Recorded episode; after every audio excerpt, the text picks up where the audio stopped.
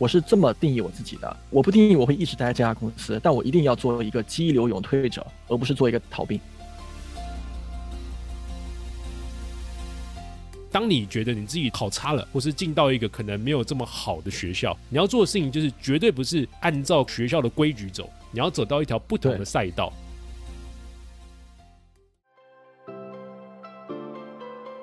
你好，欢迎收听雷蒙三十，我是雷蒙。雷蒙三十和你分享我和柚子的艺人公司故事，以及如何升级你的工作效率和生活品质，帮你找回你对于生活的掌握感。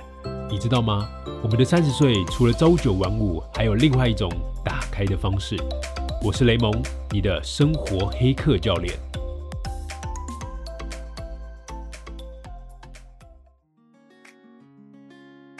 嗨，我是雷蒙，又到了我们而立人物的访谈时间啦。这次我们的来宾非常特别哦，因为我们来一个跨海的连线。这个来宾是我在二零一九年啊，在北京因为受到得到的邀请参加知识春晚的分享而认识到的得到的工作的伙伴。虽然我们已经有一年没有见面了，但我们几乎每周都会有讯息的来往联系。是我和柚子在北京非常好的朋友，也是一个拥有有趣灵魂的帅哥。可能有些听众朋友不知道什么是得到，那我稍微介绍一下，得到应该是目前中文世界中最具规模跟品质的知识服务的公司了。他们的愿景是建构一所全球领先的终身学习大学。就他们的 App 前身是逻辑思维这个影片的节目，但现在已经发展成了一个有线上学习服务，不管是音频课程、电子书还是听书啊，或者是线下会有得到大学，还有跨年演讲。但我们今天并不是来介绍得到的哦，因为重点其实放在我们一直在联系这位好朋友叫林飞扬，我跟柚子都叫他飞飞。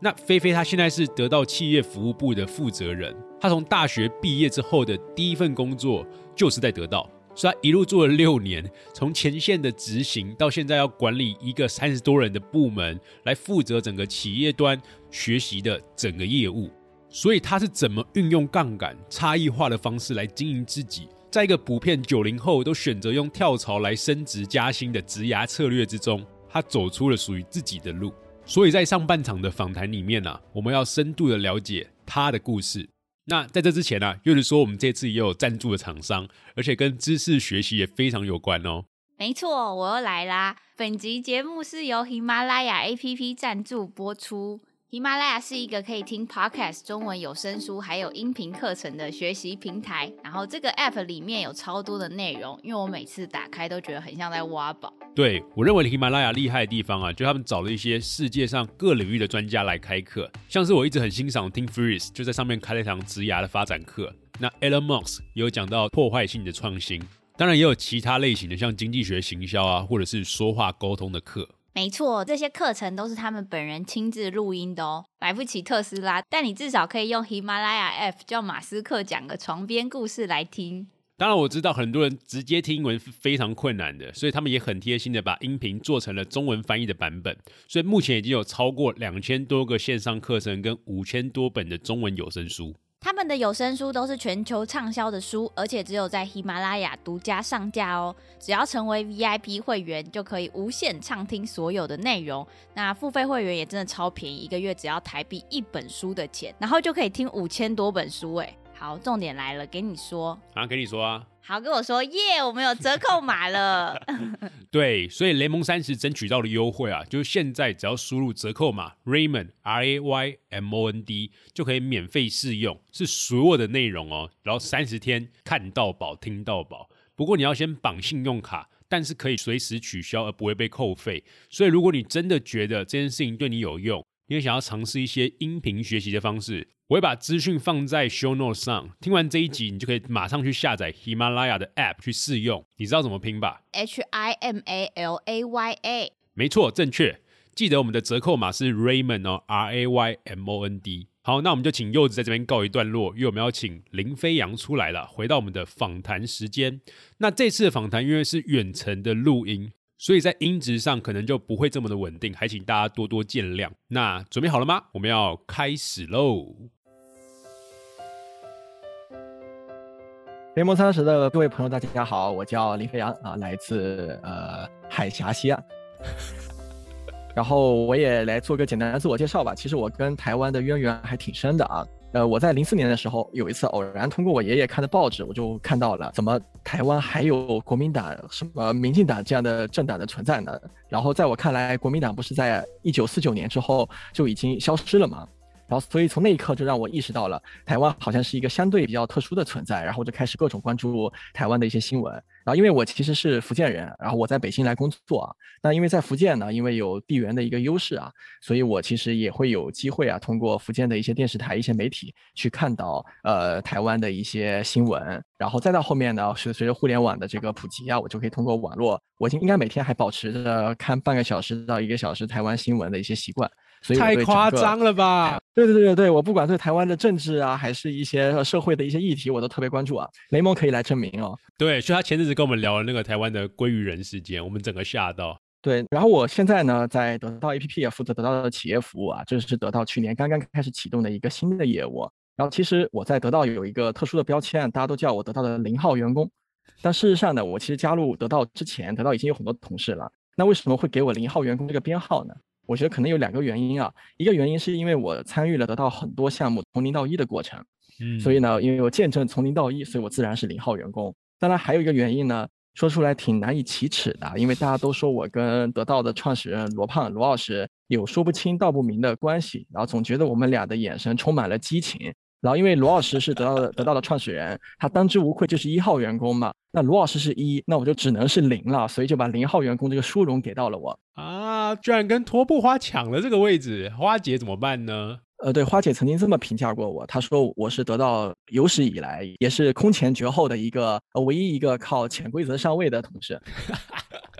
好，所以我们等一下就会往这个地方稍微认识到你是透过了怎么样的潜规则，让不管是花姐还是罗老师都特别特别的欣赏菲菲。那我们拉回来讲啊，菲菲，你今年几岁啊？我今年二十八，二十八，哈，难得我们这个而立人物的这个专访，居然是找一个没有到三十岁，跟我们同辈的人。那我们有一个经典的问题啊，是三十岁那年你在哪里做些什么？那如果你还没有到的话，你可以讲讲看你未来你觉得两三年之内，你大概会有怎么样的规划，让大家可以多认识一下你。明白，呃，我觉得在因为两年之后啊，就是我三十岁那年，其实我觉得我的人生跟现在的应该差别不会太大。第一呢，我应该还在北京。还在北京工作，然后大概率我还在现在这家公司，就是得到 APP，然后我应该做的还是跟教育相关的工作。为什么这么说呢？是因为教育这件事情啊，它就是需要有一个长期主义的这样的一个方式来理解，所以你需要一直去坚持，然后你需要持续做一件事情，然后等待时间的回报。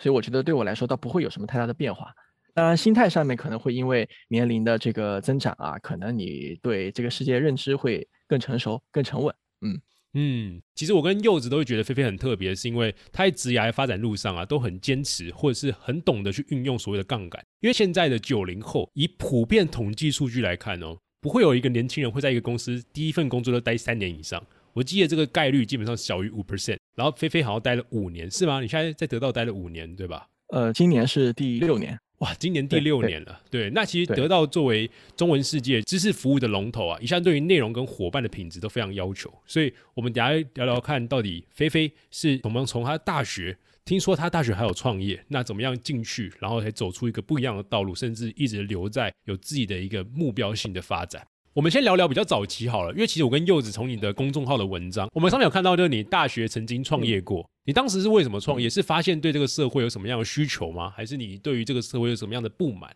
是做什么的？明白。呃，其实严格意义上来说，当时就没想那么多。然后来自于我在报考大学志愿的时候，当时我就给自己定了一个目标。因为说实话，我高考其实考的不是特别理想，因为我当时在高考前最后一次模拟考试，我排的是福建省的第二十二位。这意味着啥呢？意味着我应该可以上什么清华、北大之类的。嗯，但是我最后高考考的特别差，我估计应该排到 两万多位吧，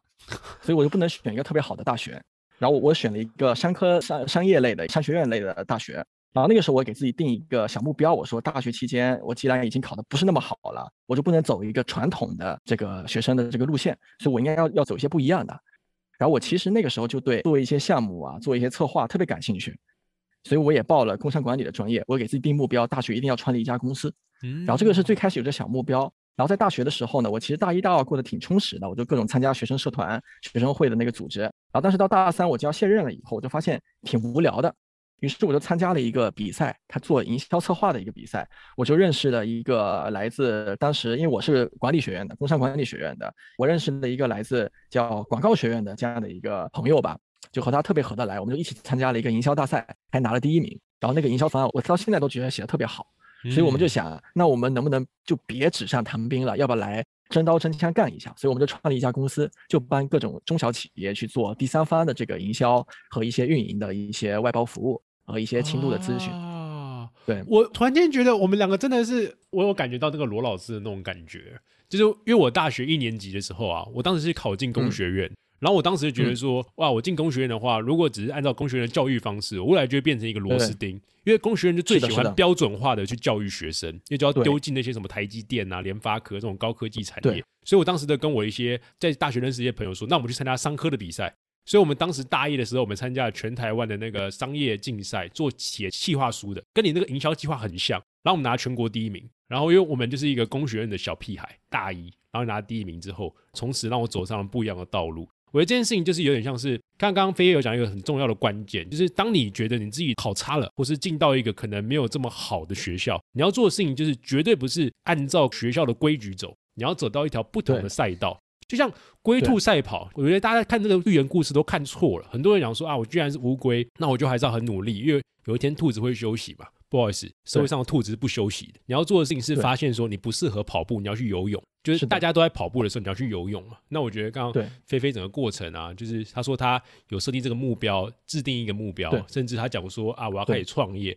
然后把自己去面对真实的挑战。这件事情真的是很值得大家来参考。然后去反思一下。对，嗯嗯，我特喜欢说京剧啊，就是刚才那个雷蒙，那让我想到，我其实在高中的时候看了一本书，叫《定位》，定位，它应该是作者叫呃是两个人，一个叫特劳特，一个叫李斯。它里面就提到了叫，其实定位是讲营销、讲品牌的这样的一本书。它里面提到了一个很核心的概念，叫差异化，就是你要在消费者认知当中占有一个差异化的位置。所以我那个时候这本书对我影响特别大，在我做每一件事情的时候，我都会考虑到所谓的差异化。比如雷蒙刚才提到了，我在一家公司干的时间那么长，为什么会做这样的一个决定呢？因为我隐隐约约的感受到了未来商业世界有一股力量很强大，过去从来没有被人发现，就是所谓时间的力量。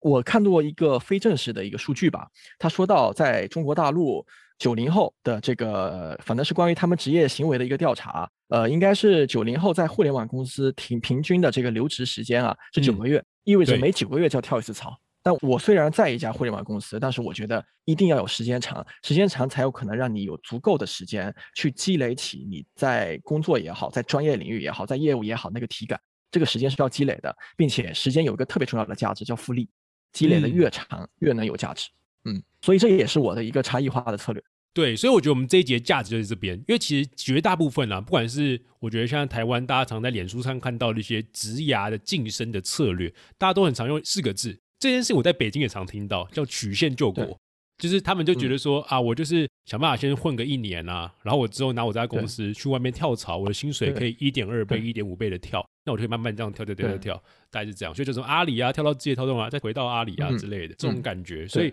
其实我觉得在菲菲身上看到完全另一种不一样的策略，你才看到原来在职场啊，或者是个人的精进上会有不同的面向。嗯。嗯。然后你说到了那个曲线救国，然后我其实更喜欢另外一个词叫日拱一卒。同时我也想问一下雷蒙啊，你觉得日拱一卒这四个字当中最核心的是哪一个字？完蛋了，这四个字是哪四个字啊？我知道那个卒是兵的那个卒嘛，就是那个兵的那个。是的，是的，是的。意思那个那拱是哪个拱啊？就是那个拱手那个拱，所以往前拱一步那个拱。日拱一卒，日拱一卒。我觉得最重要是哪个字？对，我觉得是时间副词日。不是，是一，为什么？对你坚持每天做很简单，但那一意味着啥？你不仅要坚持每天做，你还要每天都有一个实质性的进展啊。然后你要不断坚持下去，难在那个一，呃，虽然坚持很难啊，但坚持也不算太难。你又要坚持，还要坚持有一个正向的产出，还要每一次都离你那个目标更进一步，这个一特难。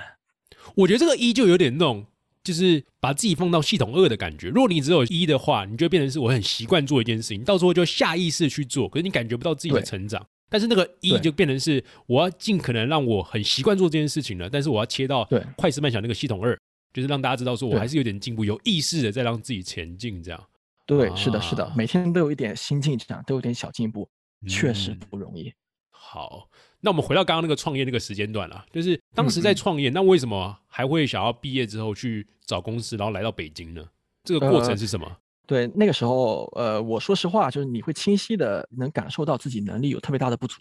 就你会发现，就这个市场，这个世界比你想象当中的来的庞大。我之所以呃那个时候创业，在学生时代，我算是同龄人当中挺成功的啊，因为我们嗯公司的那业绩还挺好。那我为什么会有这样的一些业绩呢？其实来源于我在大学期间创业之前，我就去一些各种公司实习，然后积累了一些所谓的人脉和资源吧。然后所以他们当然相应也挺支持我的。但是我的圈子就只有那么小，这意味着我很快我的这个所谓的小打小闹的这个创业项目啊，它就会遇到天花板。然后我越和企业有深度交流，就越发现我其实自己不懂得太多了。就我虽然可以给他们提供服务，但并不是意味着我太优秀了，而是我面对的那群我所谓的客户吧。或者当时的同龄人，就他们还不够优秀，但是你会发现，你只要能触达到一个人才水位和浓度更高的组织里面，或者在一个更高的这个这个社会里，你会发现你需要做的东西有太多了。所以我就决定，一定还是要认认真真的去经过一次职业化的这个训练，然后去把自己各项能力都都做得更扎实一些啊。然后我就决定了，就要去找工作，然后那个时候就后面就来到了北京。啊，这件事情真的是。哎，就是一种很清醒的人吧，因为很多人通常就是在一件事情很成功的时候，然后就觉得说啊，我其实这样就很够了。那你不会去意识到说，其实我应该要去更大的或更有挑战的圈子，去让自己重新刷新，或是重新被点燃一下。对，其实我觉得，呃，就现在说当然是有种回头来看，你做的一切都对啊，好像是一种很理性的这个英雄壮举。其实那个时候我倒并不那么想。第一呢，我当时就特别犹豫啊，因为我是一个福建人，我在重庆读的大学，那个时候回到福建。然后我当时在想，到底未来应该应应该何去何从啊？然后北京肯定不是一个最优的选择，因为都知道啊，北京的这个物价很高，竞争压力也很大。然后你又有一个人背井离乡，然后大概率你选了选了一份工作以后，将来你的职业生涯和你未来人生走向会跟你这个迈出的第一步高度相关。其实我那个时候也很纠结，尤其是刚来北京的时候，那段历程还是挺痛苦的。嗯，对，但这个历程比较短，但是对我来说还记忆犹新的。是因为我当时刚来北京，因为我想接下来你要在一个这样的城市里面来生存，因为我其实也来自一个福建的一个小县城，我就想你要来这个城市生存，意味着生活成本很高，所以我就第一次住了青年旅社，应该就七八平米的一个小房间里住着大概八九个人还是十个人，然后都不知道他是干嘛的，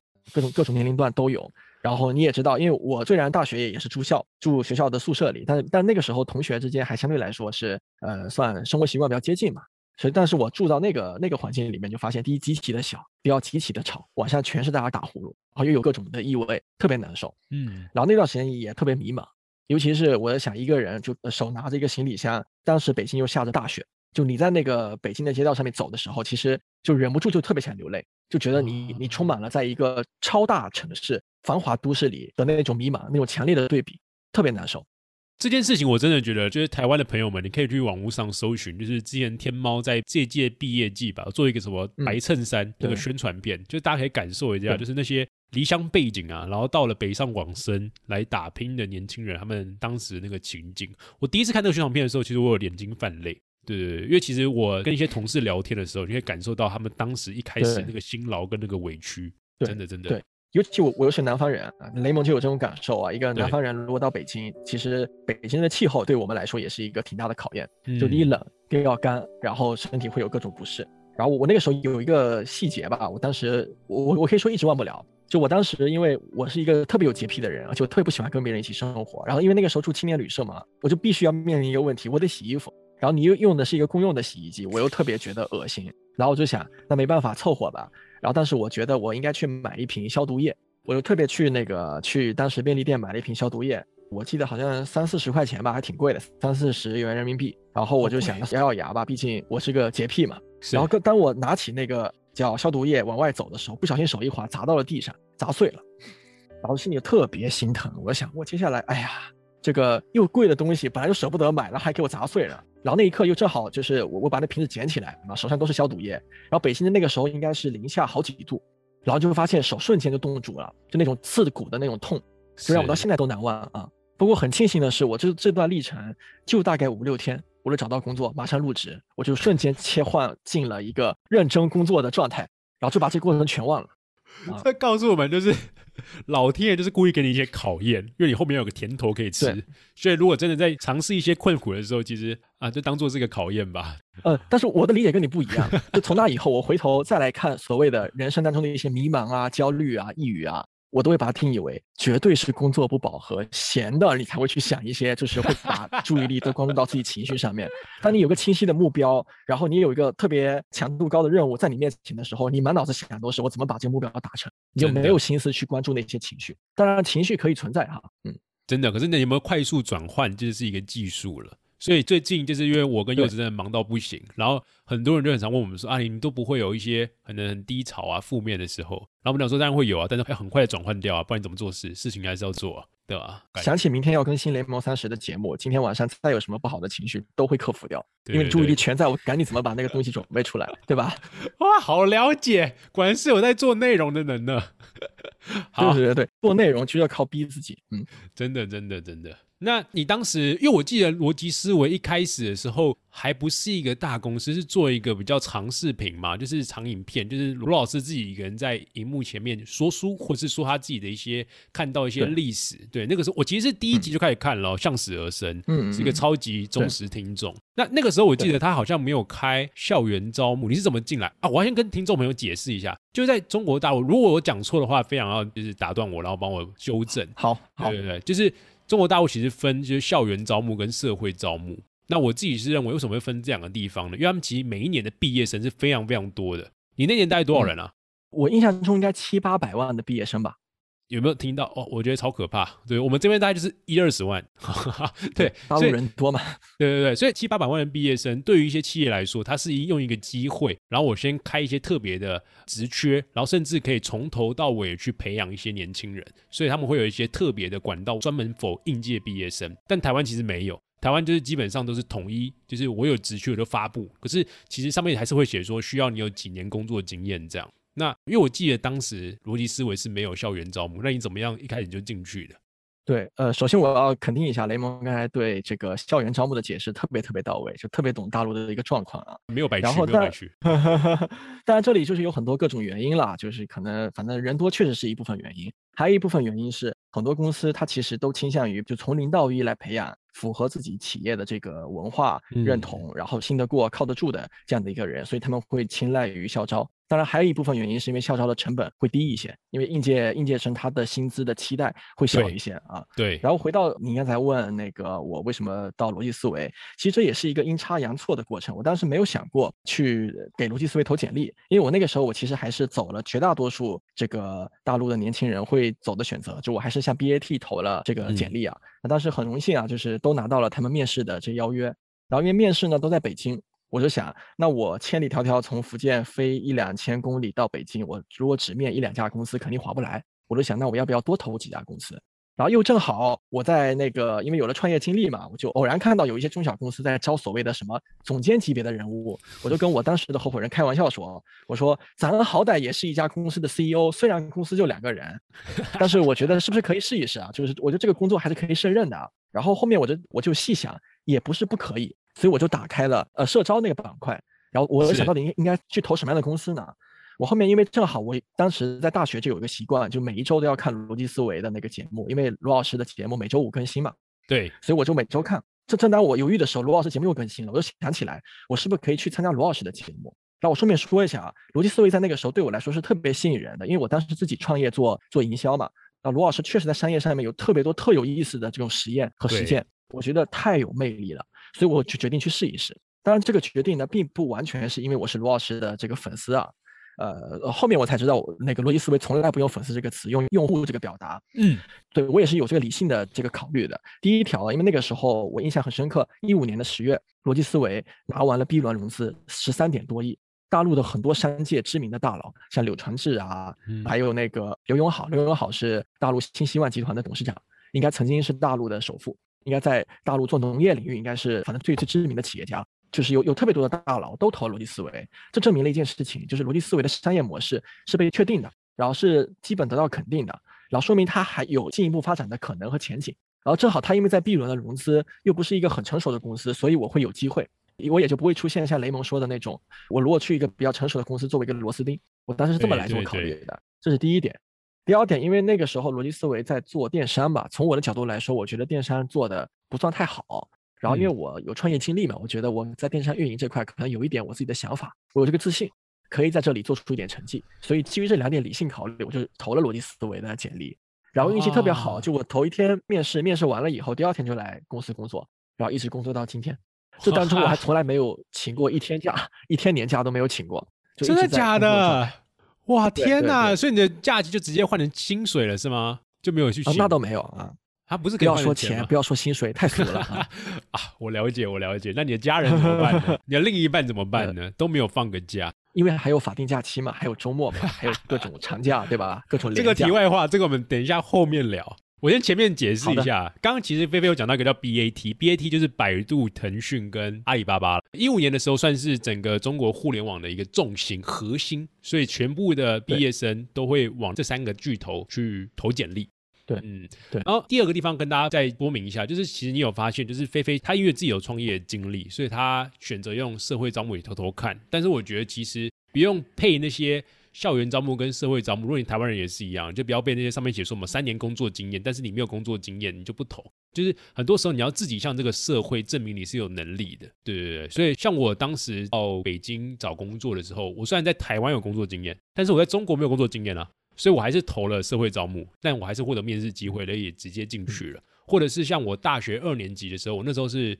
化学工程系，那那个时候台湾那个 Line 就是算台湾最主要的通讯软体。就是像像大陆的微信这样，然后那个 Line 是韩国公司嘛，他当时也有招一些实习生，然后实习生他的条件写说你要商学院应届毕业或是硕士应届毕业才可以投。嗯，那我到大二我就投了，然后我也是进了。所以其实这是真的，大家不要被一些表面上的数字给吓到，因为你要证明说你是被需要的，你是有这个能力的。那老板当然就觉得我想要挑有能力的人，我才不管你那些只是我简单的筛选机制。那如果你因为这个东西不来，对，那是你自己的问题啊，你自己小看自己。对对对对对对，所以就是这也是我的经验啊，相信雷蒙也有这样的体验啊，就是你在找工作投简历的时候，你看到那个 JD 上面会有各种的描述，你一定要知道那个叫，比如说商学院毕业的，一定叫优先。你只要能展现出来你出色的胜任这个岗位的能力，这岗位就是非你莫属，它不会对你有任何的限制。我觉得我当时就是那种状态，然后无非的限制就在，因为我大学没有毕业，按照大陆的劳动法，我没办法签劳动合同，还没有毕业就投了。对，还没有毕业就投了。我我是二零一六年六月份正式毕业，但我其实是一五年十一月份就加入逻辑思维，所以我那一段时间一度是实习时间最长的实习生，真的是一个非常超前的一个学生。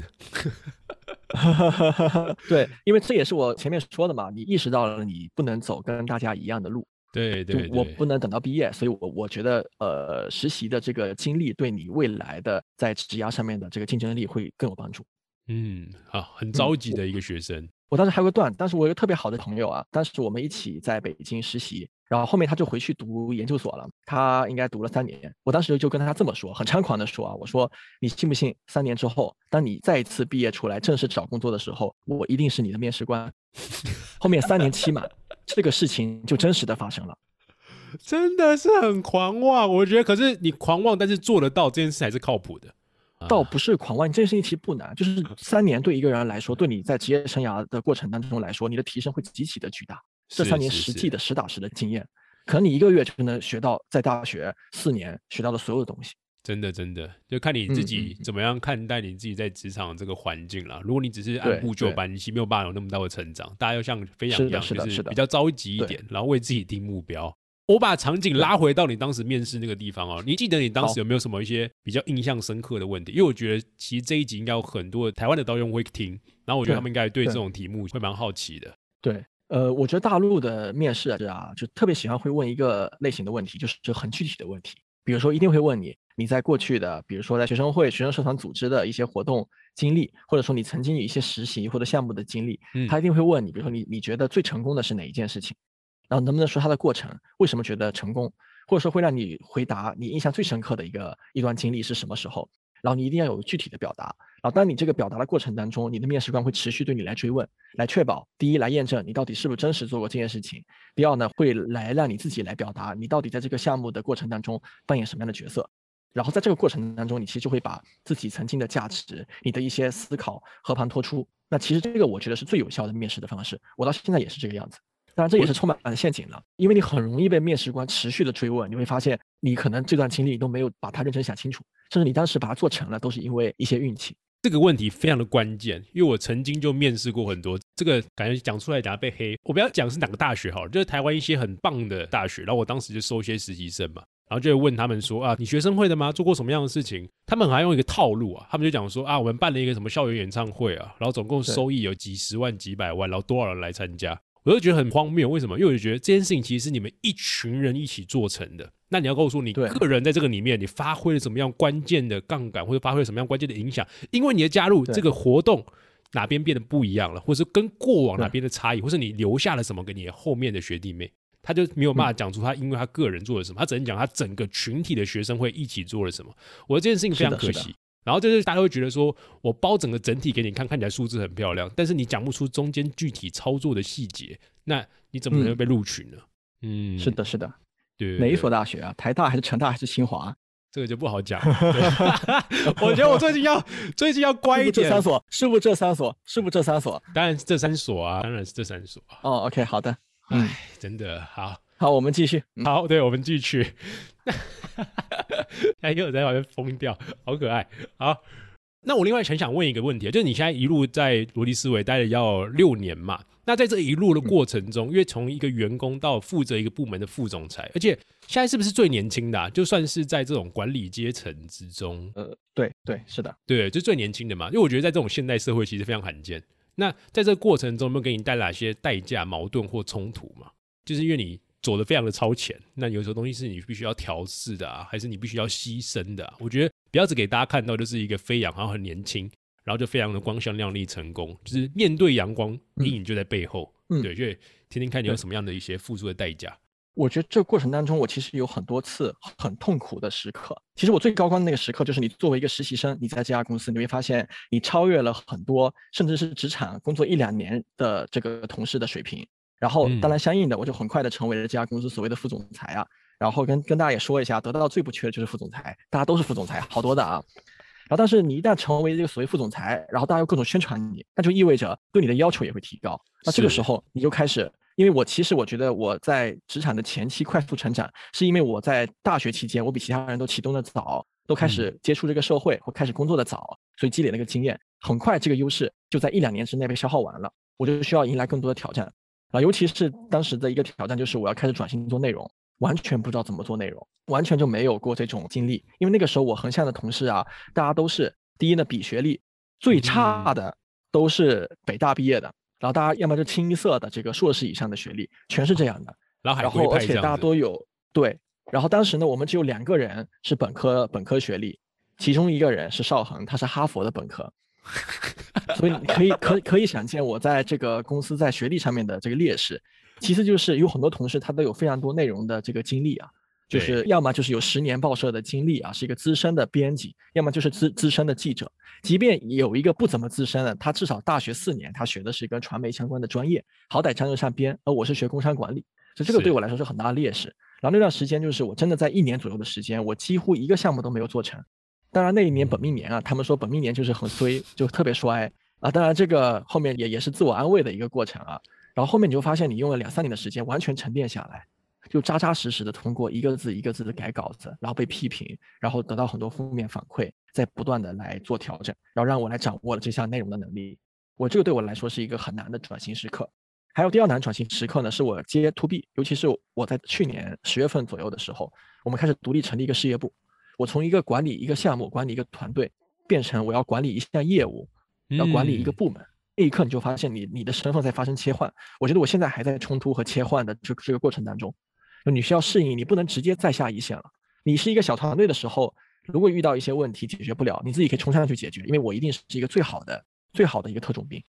但是呢，我现在是一个相当于是我要带领一个军团，我没有办法冲到一线去了，我都需要去靠指挥的方式，我怎么指挥？我怎么样去通过一套流程、一套制度去管理这个团队？同时，我要扮演的角色就不仅仅只是把事情做好，我还要考虑我能不能对这家公司贡献一个公司不具备有的核心能力。对我来说这是一个全新的课题。这个过程当当中，我我我说实话挺痛苦的。嗯这几个转变，我觉得刚刚可以抓几个关键点啊。第一个点就是原本自己不熟悉，但是慢慢的透过不断的去实践，然后收到同事啊或是领导的一些反馈，慢慢的不断试错试出来的。第二件事情，我觉得非常有趣啊，就是一般来说，我们进公司的时候，我们通常都是一个成本中心的思考，就是一个叫做 cost center，就是我们基本上在做的事情，可是我们不负责所谓的赚钱。就刚刚被讲到业务端，我这件事完全不一样啊，就是很多人在公司里面，我只觉得说，反正我来了，老板请我，所以我可能我要投广告，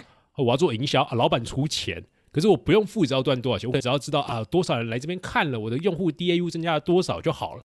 但可是到业务端的时候，你其实跟整个公司的很多底层的数字或者前端的数字是联动的，所以这件事情就是他的背负的责任是更重的。那第三个观点就是他做事的方式，原本可能要亲自上一线，那后来变成一个管理，我变成我沟通或者我怎么样去跟我的同伙有更好的一个关系，变得更重要。所以我觉得飞扬其实经历这三个阶段的转变，算是我们这一代年轻人应该是很不一样的经历了。我觉得大家迟早都要经历这个过程，只不过我对对因为运气好，我提前经历了。当然，我提前经历，我肯定回头跟各位说，这个过程一定能克服，嗯，一定有方法。然后我探索出来以后，我我也会随时跟大家分享。对对对，我觉得这其实跟一开始在大学的时候，稍微把自己丢到真实世界，就是做创业，就不要只是把自己丢在学校之内。所以你就会变得很容易看到一件事情或体验一件事情的时候，你就是把自己放在这个战场上去感受这些快速变化跟快速学习。所以，我一直很鼓励，就是我的听众，就如果你还是学生的话，那你一定要想办法让自己不要只是在学校里面做学校给你做的事情，给自己一些挑战，去外面做一点项目。那如果你是在公司工作的，公司没有给你机会，或者你曾经提很多机会给公司，公司都不理不睬，你在外面做自己的 side project 也没关系，你月薪一样领 一样的薪水，可是你可以去外面做一些不一样的挑战。我觉得对你的人生来说，你可能会觉得生活的更有意思了。对对对对，嗯嗯。那我可以问一个比较跳痛的问题吗？就是你有曾经被挖角过吗？呃，肯定有啊。你有曾经想离开得到吗？在那个过程的痛苦中，我说实话没有啊，因为越是在那个过程当中，我是越不会想要离开的。因为对我来说，我一定要把那挑战克服了。我是这么定义我自己的：我不定义我会一直待在这家公司，但我一定要做一个激流勇退者，而不是做一个逃兵。我一定要打了一场巨大的胜仗以后，我要功成身退。然后我要去选择迎接更大的挑战。当这家公司已经不能再给我这种持续的兴奋，或者说它会让我的成长速度远超于这家公司的时候，我在那一刻才会选择去离开。但是，一旦我在这家公司我还在打败仗的时候，或者说我这个对手还没拿下的时候，我肯定不会选择走。嗯，在一个高点离开，跟马云大大一样。呃，现在大陆最近都不怎么提他了，因为他神话已经破灭了。你直接点破一个点好，这个东西就是题外话，这个不谈，我们谈回飞扬跟得到。对对对对，好。那接下来我们来讲一下这个得到的 App 跟里面的一些组织的运作。好了，我们可不可以请飞扬来跟我们，就是台湾的用户啊，用你的方式来介绍一下得到 App？好。就得到呢，最开始它其实是一个音频学习的工具啊，就是你可以通过听的那个方式，在得到上面学习很多不同的学科啊，经济学啊、社会学啊，各种不同的学科，或者说一些前沿科技的一些领域，比如说脑机接口，然后芯片技术，然后人工智能、五 G 等等。当然，你还可以听到一些关于通用能力相关的一些内容，比如说沟通啊、谈判啊这些。但是呢，得到自己不把自己定义为一个简单的音频 APP。我们把自己定义为一所终身学习的大学，而且是一种新型的终身学习的大学。嗯，那这意味着呢，就是大学里它需要有课程，然后它需要有大学的出版社，还需要有各种社团活动，然后需要有比如说校友会的一系列组织。所以得到其实是按照一所大学来做构建的。所以你会发现，得到除了音频课程之外，我们还有一个项目叫启发俱乐部，它有点类似于大学每一个夜里都会有的一些文化活动。它还会有一个每一年在十二月三十一号办的一个大型的跨年演讲，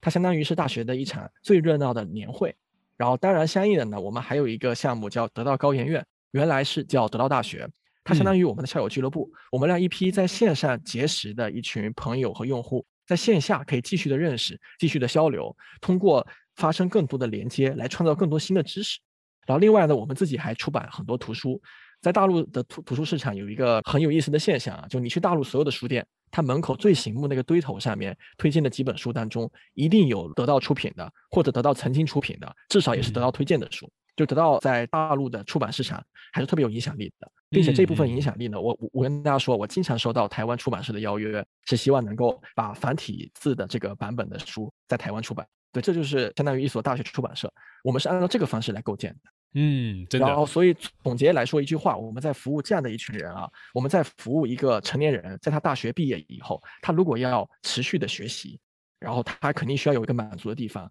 得到希望可以满足他这部分需求。我们为这样的终身学习者来服务。嗯，所以刚其实菲菲讲到一个关键句，就是得到其实在做一所全球领先的终身学习大学。那这件事情其实是一个公司的口号，但是我跟柚子当时在知识存管认识他们得到的伙伴的时候啊，我发现有个很大的特点，就是公司的口号是口号，但是很难做到让每一个工作的伙伴都有这样子的一个意识，或是有这样子的一个行为的价值观。因为我发现，其实在跟他们的同事们在聊天啊，或是相处之后，发现他们其实的行动或者是学习都是绑定的那种目标的。就是大家可能今天要听到，就是我跟菲菲来做一个访谈嘛，那菲菲可以感觉到是一个。很知道自己目标，会自己去主动找，会自己去主动做事的人。但是其实一般来说，在一个组织，那当组织够大的时候，很多人就会进入一种本位主义，就是我只要做好我的事就好，其他人事情不要管我。但得到我发现，其实有很大比例的同事不是这样子的，他们都会觉得说啊，如果我东西可以让这个组织更好，然后发展更好的关系，发展更好的一个策略，那我应该把它带进来，然后大家一起钻研。那你自己觉得得到是为什么？才可以有这样的方式去吸引，让这些人的主观能动性被激发出来，而不会只是大家呃来这边好像只是来做自己的事情，然后做完就下班了。你觉得是本质上的原因的差异会是什么？明白。呃，我的回答可能会让你挺幻灭的啊。呃，我是这么想这件事情的。很多时候人都会高估，尤其是组织会高估自己培养人的能力。是，事实上呢，其实选人更重要。所以我们其实，在第一轮筛选的呃选人的时候，面试的时候就已经筛选出了一批人。这意味着我们筛选出来的人一定是认同我们的理念且价值观高度契合的这样的一群人。所以得到早期我们有一项机制啊，叫一个新员工新同事来入职，我们会找呃除了跟这个业务相关的主管领导之外呢，还会找两个完全不相干的同事一起来面试。只要有任何一个同事觉得，嗯，我我看雷蒙不顺眼，我觉得雷蒙不合适，雷蒙就不能过关啊，甚甚至会有会有这样的一个机制。听，然后另外回头来看，另外回头来看，我们很多人会觉得对企业内的这个，我我觉得雷蒙说的是一个共识的问题。你比如说，我们对那样的一个愿景有没有共识？但是什么叫共识呢？共识不是我定出来一个东西自上而下的，只要自上而下，那个就不叫共识，那个叫老板的意志。共识就是自下而上的，是大家都有这个认同，然后老板或者说我们我们这家公司把它更精确的做了一个表达，做了一个提炼，才有了我们刚才说的啊，要构建一所终身学习的大学啊，类似其实是这样的一个过程啊。当然这个过程当中确实还是会有一些那个好的那个机制的设计啊。那我我觉得这个机制设计其实就呃展开的话就比较多。我觉得对一开始那个叫创始人不遗余力的参与到每个项目，以及尤其在在新人身上花时间是有关系的。他们在言传身教的，他们的理念渗透下来，然后你就有了一批老同事。老同事他就扮演的一个核心的角色，就是他要宣讲这家公司的企业文化和理念，他会不断的来影响这家公司。然后你又在源头上面把进来这家组织的人的质量做了一个把控，你会发现这个组织的浓度会始终保持一个挺高的水平。嗯，我有看过那个得到的品控手册，就得到自己有出一个他们自己内部在做内容管理或者团队的一些经营的方式的一个算是 SOP 的一个文档，就他们对于他们自己内部不管是内容、产品、运营的一些规范的原则，变成一份品控手册。里面有写到啊，就是好像新进的同事要坐到罗老师旁边一阵子，还是那个地方有一个特殊的名字。我觉得这件事情其实当时有点吓到我，因为其实一般来说，大部分大家都认为说，老板应该会有自己要花费时间的，会非常忙碌。可是其实刚刚可以从飞扬的分享中可以感受到，就是他们很注重就是这个共识。那这共识其实很多时候是要由创办人、创始人不断的去传递、去引导，甚至去把他心目中相信的怎么做这件事情，或者相信什么去让他影响在这些新进来的同事之中。那个地方叫什么名字啊？忘记有没有叫一个特别的名字？哦，对，呃，那个地方叫巴里庄康大。对，为什么叫八里庄看大这个名字呢？我给大家解释一下啊，因为得到我们办公室所在的那个地方，就总部所在地啊，那个街道叫八里庄街道。哦。然后叫看大呢，它来自于共产党在抗日战争时期的时候的一个创举啊。呃，共产党在抗日战争的时候创了一个大学，叫中国人民抗日军事政治大学。它的主张就是要一边打仗还不忘学习。所以这正好符合得到哦任何组织的呃都在的这样一种状态。你一边要打仗，一边还不能忘学习，所以我们就把它取名叫八里庄看大。然后这个看大就是都在罗老师的这工位旁边，然后不管你是之前有什么样的工作经历，你都必须脱产一个月，跟着罗老师手把手教你怎么来改稿子，怎么把稿子写得更好，怎么去理解我们品控手册里面的那一套完整的理念和方法。啊，真是真的很经典，我觉得大家也可以看一下这个得到品控手册。我之后也会把这个网页版的连接，可是你要有注册 App 之后，你就可以看到。那我会把这个连接放在我们这个部落格的那个内文里面。其中我还想问一个特别的点啊，就是你们会因为要寻求这个共识，或者是跟这跟你们的价值观非常的匹配、非常的适合的人，才可以当你们的伙伴嘛？那你们嗯会很偏好去让一些用户来当你们的员工吗？就一些非常忠实的用户，还是其实不喜欢？我觉得我们筛选同事的标准哈，就倒没有特别关注他是不是得到的用户。当然了，相对来说是得到用户，他对我们的理念也好、价值观的认同也好的概率可能会高一些啊。对对，好，我分享一下我自己的经验，因为我这边有很多内容创作者嘛，那内容创作者的话就一定有一些读者，那这些身边的朋友们，他们都有讲说，就千万不要把自己的读者或用户招进来当自己的员工。我们大家后来都有这样子一个共识，那是因为曾经就是有人遇过，就是找了自己的用户进来，但是用户其实只感受到一开始在阅读或是在体验你的内容产品的时候，只看到到一部分，就觉得说啊，跟这些人工作起来应该很棒，但其实不知道进去的时候非常的苦逼啊。就是原来一份内容出去，后面前面应该要有四小时的打磨，然后两小时的评估，然后两小时的策略的上架。他们不知道这后面原来那么的辛苦，所以只觉得说前面享用用餐的时候，不知道后面做料理要苦成这样，所以其实会有一个很大的反差感。所以他们觉得说，千万不要找用户当你的员工。对，其实我得到也有这样的一条不成文的标准啊，就我们不会招一些叫狂热的用户。对，我我们曾经有过好多狂热的用户，比如说有用户愿意来说他可以不要任何的薪酬，甚至愿意来得到来洗厕所，类似这样的情况太多了。那这种我们就会叫呵 婉拒他们，因为其实大家都可以感受到啊，就这种状态，其实对你加入这家组织，对整个组织来说，包括对这个这个人个人来说，呃，都不是什么特别有益处的事情。嗯嗯嗯，它的价值应该是更在外面去帮你们口碑宣传这个产品、跟这个服务、跟这个品牌。那其实它放在外面的价值是会比放在里面，就是一起公司价值还要高。如果就是以一个商业经营的角度去看这件事情啦，对对对对对对。好，我们来最后一个题目了。这个题目有点开脑洞啊。我们回到菲菲个人，如果下个月得到不在了，你觉得你会做什么？因为我觉得我跟柚子都认为，就是菲菲真的是一个非常要求或精进自己的工作狂，所以所有的事情都围绕着得到这件事情，当然是好事啦。但如果下个月得到没有了，你觉得你会做什么？那肯定得果断的换一份工作，而且我其实有一些目标的选项。你可以跟我们说说吗？对，比如去年那个因为疫情啊，就大陆很多的那个企业就不得不通过线上远程办公那个方式来开嗯。展工作，然后所以在大陆呢，就是有那么三家，呃，其实是有四家呀，就是争夺这个办公协同软件的公司啊，一家是华为，华为出的产品叫 WeLink，嗯然后一呃一家是字节，字节出的叫呃飞书叫飞书，还有一家是那个阿里，阿里出的叫钉钉还有一家叫腾讯，腾讯出的是所谓的企业微信，这四家公司。然后这这四家公司，我肯定看好其中某一家。那我现在先不说啊，呃，以防以后打脸。然后这家公司其实我觉得是很有想象空间的，就是当你把这个平台真正建立起来了以后，我觉得我们对这个产品的定位就不应该是一个简单的叫在线办公的这个工具，它意味着它强制的让所有的这个公司都在开始进入到一种状态，就是所谓的数位转型，大陆叫数字化转型。是对，当你数字化转型或者数位转型呃发生以后，你会发现很多企业原来的协作方式要发生变化，其中有一项一定要发生变化，就组织学习，就企业内的员工的学习方式彻底变了，你甚至可以不完全通过线下了，线上一定有全新的学习方式，我觉得这个是需要重新定义的，这个是我很看好的一个市场，我会在这个市场上面去尝试，然后去做我自己的努力，这也算结合了我之前的一段经历和经验。嗯。嗯，我觉得这个答案非常的菲菲，嗯，非常棒，非常棒，就是还结合了过往的经历，然后看到可能未来下一阶段就是企业在线上学习的这个潜力跟这个爆发点的趋势，还有这个需求。对，好，我们拉回来生活一点啊，再多问一个问题，因为我们其实知道，就是菲菲有一个在一起很久的另一半，几年啊？呃，今年第十年了。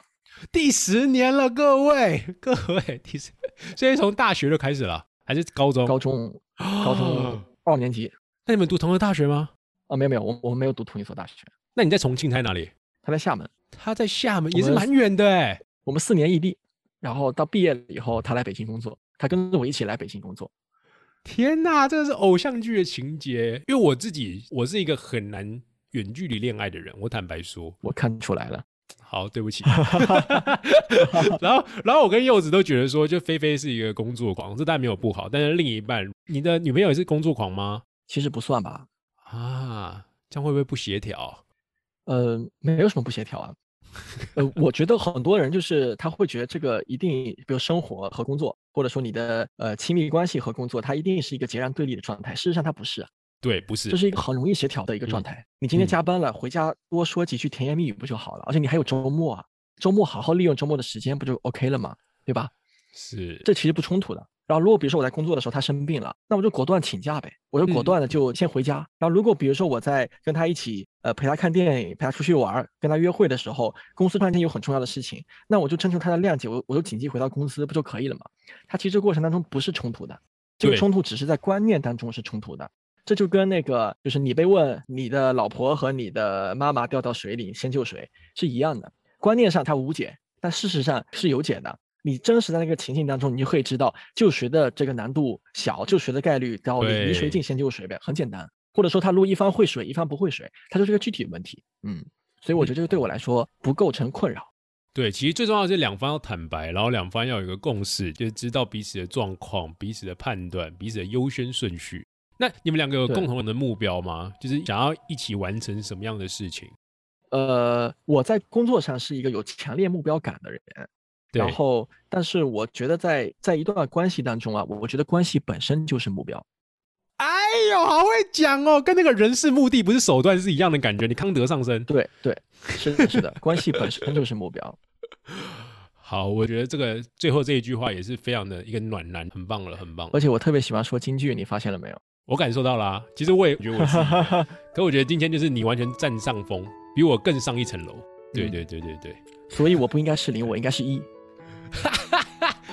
我在这件事我还是不要解释好，听不懂的人自己去网上查。好，好，好，这就是我们上半场的内容。那我们下半场就会针对菲菲的个人，或是他个人的价值观，他身上有哪些很特别的行为习惯，或是一些新的信念，还有他使用哪些工具，来了解他是怎么样透过一些不同的方式来破解一些生活的。那我们就等下下半场的时候再好好把这个菲菲这个人给剖析开来吧。我们下半场见。